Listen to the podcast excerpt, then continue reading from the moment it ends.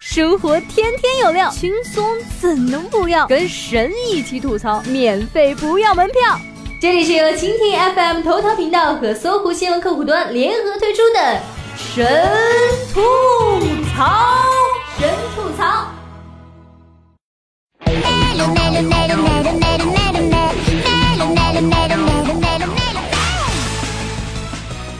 Hello，大家好，欢迎收听神吐槽，这里是小冉妹子。问题疫苗曝光后的这两天，大半个中国家长都在猛翻疫苗本，想到几十万支问题疫苗去向未明，家长们那是心急如焚啊。同样焦虑难安的还有各地的疾控中心和药监部门，问责声如潮水般袭来。问题疫苗去哪儿了？去哪儿了？去哪儿了呀？在舆论的高度关注下，在家长们愤怒的质疑声中，各地有关部门如履薄冰，不敢把真的说成假的，更不敢把假的说成真的。万一不小心被群众啪啪打脸，那就不好玩了。连累了当地媒体，估计有关部门也不好过。可见，处于舆论的风口浪尖中，回应稍有一丝闪失，就会一时激起千层浪，连国家药监局副局长也不例外。身穿国际奢侈品牌巴宝莉 T 恤接受采访，环球时报总编辑胡锡进都忍不住要说两句了。估计副局长也是因为疫苗的事太忙，采访时来不及换衣服。胡总何必上纲上线呢？不过胡总有句话说的挺有道理的：作为政府官员出来回应舆论的质疑，要对舆论的品性多一点基本的了解，要去掉各种不接地气的巴宝莉符号。中央层面如此，地方呢？不如来看看各地对疫苗事件的回应及方式吧。第一种，惜字如金式。截至今天，七月二十三号，全国已有二十多个省份就疫苗事件做出了回应。上海、河南、海南、重庆、山东等多地疾控部门宣布停用长春长生公司生产的狂犬病疫苗。至于下一步怎么办？各地疾控部门发扬了惜字如金的风格，停用二字回应了公众所有的关切。至于大家最想知道的，现在是全部停用了，那之前打过的疫苗呢？所以怎么确定我有没有打过假疫苗？如果打了假疫苗怎么办？会不会对身体有影响？有关部门并没有进一步的回应，只是温柔的提醒公众，建议需等待国家药监部门和疫苗生产企业的后续通知。没有完成。全程接种程序的，可以选用其他厂家的狂犬病疫苗继续接种。两点建议都很不错啊，只是饥渴的公众想要知道更多。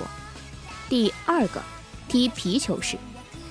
此次披露的问题疫苗，除了狂犬病疫苗，还有长春长生生产的二十五万余支百白破疫苗和武汉生物生产的四十万支白百破疫苗，效价。指标不符合标准规定。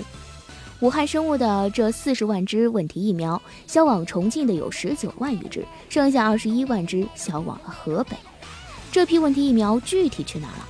澎湃新闻的记者先是采访了河北省卫计委宣传处长，得到答案是：我委正在与就此与省食药监局沟通，目前本次的去年抽检疫苗问题及后续处理。我委配合，记者只好又跑去问河北食药监局副局长，得到的回应说是还在开会，这些工作及情况省卫计委负责也最清楚，请向他们了解。记者不死心，又去问了河北省食药监局负责宣传的官员，对方回应说，上述问题应该询问卫生部门，并不归食药监部门负责，我们没有接到通知说这些问题应该由我们来回应。记者很疑惑，公众也一脸懵逼，那我到底该问谁呢？好在今天一大早，河北省疾控部门做出了回应。河北今晨公布，十四万三千九百四十一人使用百白破问题疫苗，安排补种。迟早都是要回应的，干嘛先踢会皮球呢？大家的时间都很宝贵的，好不好？第三种是挤牙膏式。相比河北的公然踢皮球，难兄难弟重庆的回应则是要内敛低调得多。据重庆当地媒体报道，关于问题疫苗，七月十九号，重庆市疾控中心的回应是：重庆已全面停用长春长生狂犬疫苗。我擦亮了眼睛，对，没看错，重庆疾控中心的回应只涉及了长生生物的狂犬病疫苗，武汉生物生产的十九万支百白破问题疫苗去哪了？七月二十二号，重庆媒体记者追问此事，仍是一无所获。再往前，七月十一号，有网友在重庆卫计委官网公开信箱留言咨询问题疫苗的处理情况。重庆卫计委当时的回复是：“我市将对接种了不合格百白破疫苗的儿童进行补种。”可见，重庆有关部门的风格是不问就不说，问一点我就说一点，就怕说太多啊。第四种，亡羊补牢式。去年十一月呢，长春长生生产的二十五万余支百白破疫苗被查出效价指标不符合标准规定，而这些问题疫苗全部销往了山东。这二十五万支疫苗具体流向了山东的哪些地方呢？山东省食药监局市场处负责人当时在接受媒体采访时说：一，有关部门正开展召回工作。二，问题药品已全部封存。三，这批药安全性没问题，是效价不达标。目前没有发现接种这批疫苗出现问题的案例。但问题是，究竟有多少疫苗流入市场？有多少小孩注射了问题疫苗？已经注射了问题疫苗的家庭是否有相关的救济措施？这些就关键的问题，山东方面当时并没有直接回应。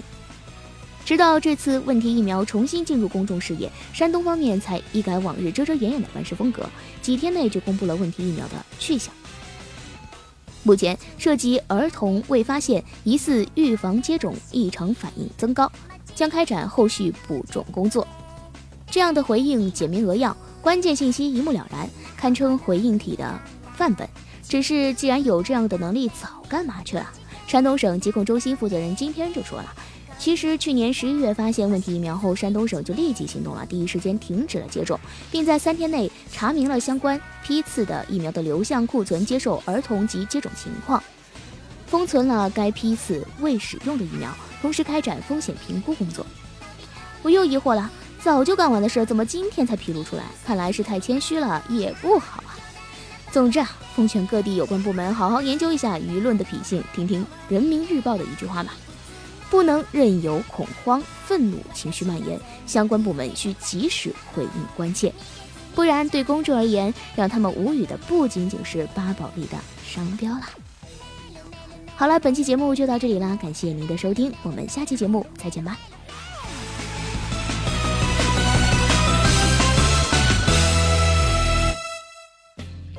想听更多神吐槽，请锁定蜻蜓 FM 头条频道和搜狐新闻客户端。每天吐一吐，身体更健康。